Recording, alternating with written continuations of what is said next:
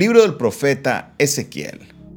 Libro del profeta Ezequiel y vamos a estudiarlo desde el verso 11, perdón, capítulo 11, capítulo 11, verso 14 en adelante. Ezequiel capítulo 11, verso 14 en adelante. Y dice la palabra del Señor de la siguiente manera. Y vino a mí palabra de Jehová diciendo, Hijo de hombre, tus hermanos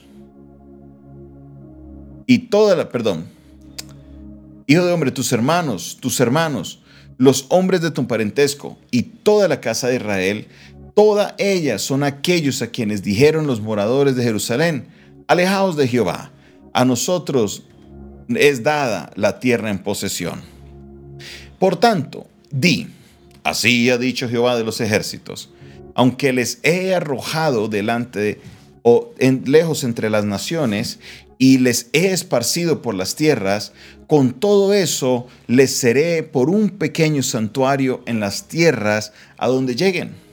Di por tanto, así ha dicho Jehová de los ejércitos, yo os recogeré de los pueblos y os congregaré de las tierras en las cuales estáis esparcidos y os daré la tierra de Israel y volverán allá y quitarán de ella todas sus idolatrías y todas sus abominaciones, y les daré un corazón y un espíritu nuevo, pondré dentro de ellos, y quitaré el corazón de piedra de en medio de su carne, y les daré un corazón de carne, para que anden en mis ordenanzas, y guarden mis decretos, y los cumplan, y me sean por pueblo, y yo sea ellos por Dios. Mas a aquellos cuyo corazón anda tras el deseo de sus idolatrías, y de sus abominaciones, yo traigo su camino sobre sus propias cabezas, dice Jehová el Señor. Después alzaron los querubines sus alas y las ruedas en pos de ellos, y la gloria del Dios de Israel estaba sobre ellos. Y la gloria de Jehová se elevó de en medio de la ciudad y se puso sobre el monte que está al oriente de la ciudad. Luego me levantó el espíritu y me volvió a llevar en, en visión del espíritu a la tierra de los caldeos, a los cautivos, y se me fue, perdón, y se fue de mí la visión que había visto. Y hablé a los cautivos todas las cosas que Jehová me había mostrado. Amén. Del versículo 14 en adelante estamos viendo un cambio en la tonalidad de parte de Dios. Hasta el verso 13 era un, mensaje en el cual eh, había una reprensión a los príncipes, a los líderes que estaban haciendo las cosas incorrectas. Pero aquí el verso 14 en adelante viene un mensaje de esperanza. Viene un mensaje de paz. Viene un mensaje, algo diferente al mensaje que se venía hablando en los textos anteriores. Antes se hablaba mucho del juicio, se hablaba mucho de lo que Dios estaba trayendo a ellos porque habían sido rebeldes. Pero ¿sabe qué? Ahora Dios está hablándoles que hay un cambio en esto. Hay algo especial que está sucediendo. Aquí en este momento ellos ya están en el cautiverio. Y Dios les está diciendo, la primera parte es, dice, aunque les he arrojado de lejos de entre las naciones y les he esparcido, con todo eso les seré por un pequeño santuario a las tierras donde lleguen. Donde sea que ustedes lleguen, a donde sea que yo les mande, voy a hacer de ustedes un santuario. Voy a hacer un santuario para ustedes, donde sea que llegue. La presencia de Dios iba a estar con ellos. Recuerde, todavía no estaba la promesa del Espíritu Santo de estar en las personas. El Espíritu Santo estaba, pero estaba era con las personas.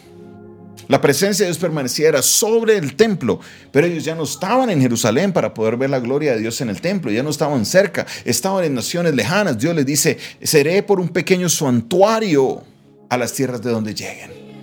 Habría un lugar para ellos hacer su culto. Número dos, les dice, yo os recogeré de los pueblos y os congregaré de las tierras en las cuales estáis esparcidos y os daré la tierra de Israel.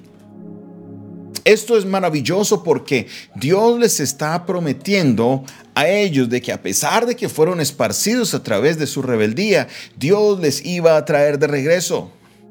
Dios los iba a recoger. Dios los iba a traer. Esto es maravilloso porque es una promesa de Dios. Dios les está diciendo, sí, los envié para ser disciplinados, sí, los mandé para que fueran llevados por todas las naciones de la tierra en cautiverio, pero los traeré de regreso una vez pase este tiempo de corrección, tal y como está establecido en Deuteronomio capítulo 28. Arrancamos con las bendiciones de la obediencia y en las maldiciones de la desobediencia. Él les dijo, si ustedes no se comportan, si ustedes no siguen mis mandamientos, los mandaré, los despacharé para otras naciones. Y en este momento ellos ya estaban en esa nación, pero Dios les prometió, a pesar del castigo, los voy a traer de regreso. Una vez se cumpla el periodo correcto, voy a traerles de regreso. Continúa diciendo el Señor por medio del profeta Ezequiel. Les está diciendo de una manera clara, que Dios no tiene la intención de acabar con ellos, Dios tiene la intención de corregirlos. Dice el verso 18, y volverán a ella y quitarán de ella todas sus idolatrías y todas sus abominaciones. Mire, este era el grande problema. Tenían en sus ciudades idolatría y abominación. Y Dios les estaba prometiendo una vez les traiga de regreso, quitarán ustedes sus idolatrías y sus abominaciones. Esto es lo que yo le explico a muchos de ustedes, que en el tiempo de Jesús, que son 400 a 600 años después del cautiverio, Jesús se enfrenta a los fariseos, pero los problemas de los fariseos no eran idolatría. El problema de los fariseos era que ellos se enamoraron tanto de la ley que empezaron a hablar cosas de la ley que ni siquiera ellos ponían en práctica. Vivían una cosa, pero hacían realmente otra. Esto es algo muy diferente al estar luchando con la idolatría, al estar luchando con las abominaciones. No, Dios estaba cumpliendo su promesa de traer la corrección. Aleluya. Aleluya. Aleluya. Esto es algo maravilloso. Esto es algo poderoso. Esto es algo, padres, eh, que ustedes deben entender el corazón de Padre que Él tiene hacia nosotros que su corrección no es solamente dele duro y ya y, déjelos allá malheridos. No, no, no, no, no. Dios dijo, voy a traerlos de regreso. Y cuando vuelvan de allá, quitarán de ella, quitarán de la tierra sus idolatrías y todas sus abominaciones. Y aquí en el verso 19 viene la gran cumbre de esta profecía. De esta cumbre importante. ¿Por qué razón? Porque miren lo que nos dice el texto. Y les daré un corazón nuevo ¿Qué dice el Señor?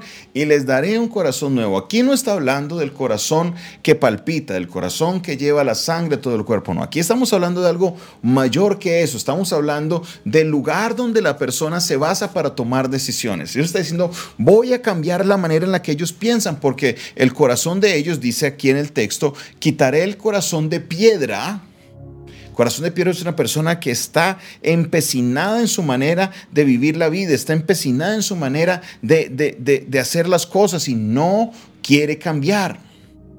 No quiere cambiar. Simplemente quiere estar ahí, quiere, quiere hacer las cosas a su manera. Pero Dios está diciendo, yo cambiaré su corazón de piedra y les daré un corazón de carne. Estas serían las consecuencias de este tiempo de disciplina de parte de Dios que el pueblo de Israel tendría un nuevo corazón y en ese nuevo corazón dice, para que anden en mis ordenanzas, para que guarden mis decretos y los cumplan y me sean por pueblo y yo sea a ellos por Dios. Aleluya. Muchas personas se molestan cuando son disciplinados. Y Hebreos capítulo 12 nos habla de esta corrección, nos habla de la disciplina. Dice, la verdad es que a nadie le gusta cuando está siendo corregido, pero cuando vemos el resultado, eso produce en nosotros un fruto de santidad. Porque la corrección cuando es dada a un hijo verdadero, un hijo que sabe aceptar la disciplina, en vez de seguir en su caminar, cambia.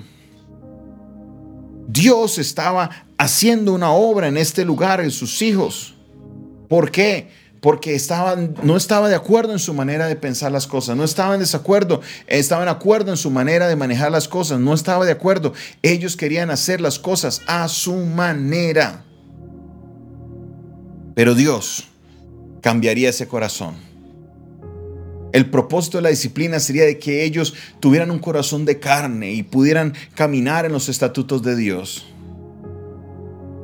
Esto es la obra de Dios.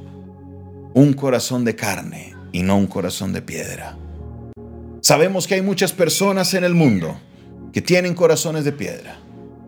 Sabemos que hay muchas personas que tienen un corazón del cual ha sido, eh, eh, del cual han querido hacer siempre lo que ellos quieren hacer a su manera.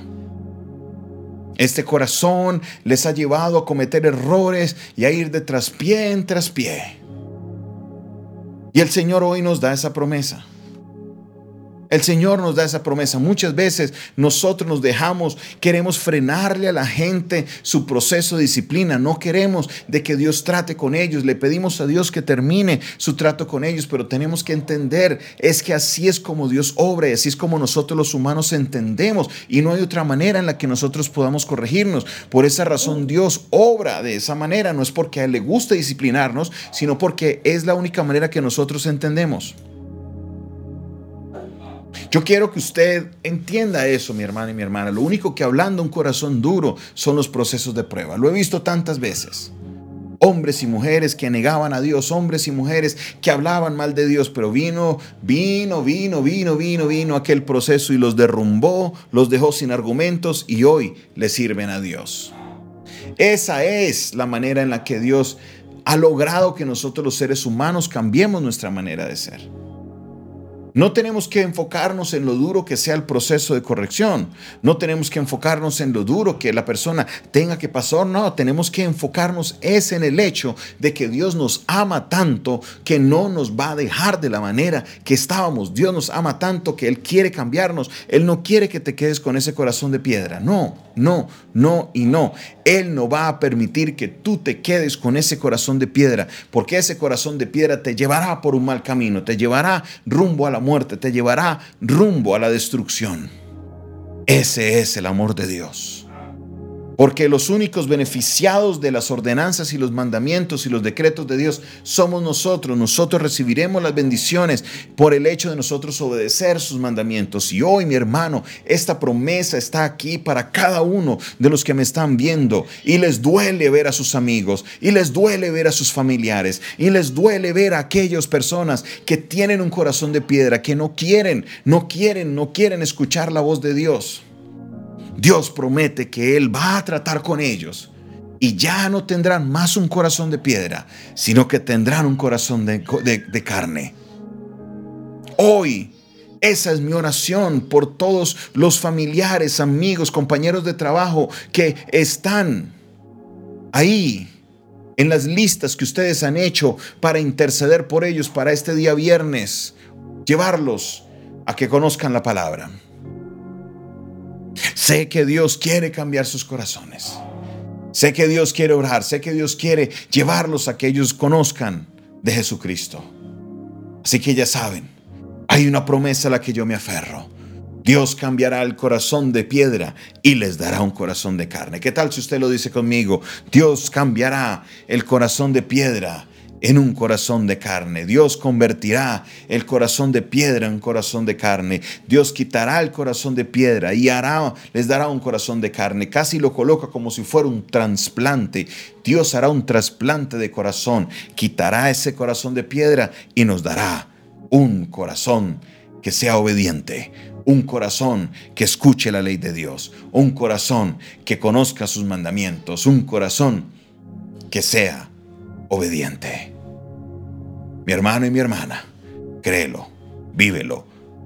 Ten seguridad que Dios cumplirá esa promesa. Dígalo conmigo, Dios cambiará los corazones de piedra por corazones de carne. Una vez más, Dios cambiará los corazones de piedra por corazones de carne. Dígalo conmigo, Dios cambiará los corazones de piedra por corazones de carne. Aleluya. Esa es la promesa de nuestro Dios. No tengas temor si ves que aquellos que tienen corazones de piedra se alejan cada vez más de Dios. No. No te, no, no te aflijas tanto porque Dios ha prometido que Él cambiará ese corazón de piedra por un corazón de carne. Esa es la promesa. Y hoy me aferro a esa promesa. Creo que la familia que todavía no conoce de Cristo, Dios cambiará el corazón de piedra y les dará un corazón de carne. Quiero, creo que Dios a esos jefes, a esos compañeros de trabajo que todavía tienen un corazón de piedra, Dios quitará el corazón de piedra y les dará un corazón de carne. Aquellos vecinos que todavía no conocen de la palabra, Dios cambiará su corazón de piedra y les dará un corazón de carne. Aleluya. Aleluya, aleluya, aleluya. Alabado sea el Señor, exaltado sea el Señor. Aleluya, aleluya. Aleluya, aleluya, aleluya, alabado sea el Señor, exaltado sea el Rey de Reyes y Señor de Señores, bendito sea el nombre del Señor. Él cambiará los corazones de piedra por corazones de carne, aleluya. Hoy ruego al Señor que esa promesa se haga realidad en sus hijos esa promesa ya se hizo realidad, ya se cumplió en la persona de Jesucristo, porque es por medio de Cristo que estas cosas suceden. Pero ¿sabe qué? Tenemos todavía algo que aplicar de esa promesa y verla cumplirse en nuestros familiares, en nuestros hijos, en nuestros nietos, en nuestros sobrinos en nuestros amigos, nuestros compañeros de estudio, nuestros compañeros de universidad, los compañeros de trabajo. Dios cambiará corazones de piedra por corazones de carne. Padre Celestial, en el nombre de Jesús, la gloria y la honra sea para ti. Señor, clamamos por aquellos familiares, por aquellos amigos, por aquellos vecinos que todavía tienen ese corazón de piedra. Señor, entendemos que yo no puedo cambiarlo porque dice tu palabra que serás tú el que cambiarás el corazón de piedra por un corazón de carne. Serás tú, mi Señor, no será nadie más. Por eso, Señor, nos encomendamos a ti y acudimos es a ti, al que sabe hacer ese trasplante, el que sabe hacer esa obra. Eres tú. Y acudimos a ti con fe, creyendo de que tú harás, traerás respuesta, Señor, sobre esta petición. Señor Todopoderoso, glorifícate. Señor maravilloso, exáltate en medio de nosotros. Bendito seas, oh Padre Celestial. Reclamamos esa promesa, Señor, y sabemos que tú harás algo poderoso. Úsanos, Señor. Úsanos, oh Dios, para que tu palabra pueda ser llevada hasta lo último de la tierra. Gracias, mi Señor. Recibe la gloria, recibe la honra, recibe toda la alabanza, por siempre y para siempre. En el nombre de Jesús. Amén y amén. Gloria al Señor. Esta fue una producción del Departamento de Comunicaciones del Centro de Fe y Esperanza, la Iglesia de los Altares. Un consejo oportuno en un momento de crisis. En un momento de crisis. En esta hora les invito a los que reciben este audio para que ustedes, por favor, eh, nos se comuniquen con nosotros. 316-617-7888. De nuevo, la línea de teléfono es 316 617-7888. Ese es mi número de teléfono. Quiero conversar contigo, quiero hablar contigo, queremos orar por ti. Nos despedimos en esta hora de la noche, dándole la gloria al Señor y bendiciendo la vida de cada uno de ustedes. Nos despedimos recitando como siempre el Salmo 4, verso 8 que dice, En paz me gozaré y asimismo dormiré porque solo tú Jehová me hace vivir confiado. En el nombre de Jesús. Amén. Y amén. Chao. Dios les bendiga. Dios les bendiga a todos. Una maravillosa noche en la presencia del Señor. Suscríbanse a nuestro canal de YouTube y recuerde compartir los audios cuando le lleguen por WhatsApp para que otras personas puedan recibir el mensaje de la palabra de Dios. No depende para, para, para escuchar a Dios. Así es. Este viernes, ya saben, gran campaña evangelística. Dios les bendiga. Feliz.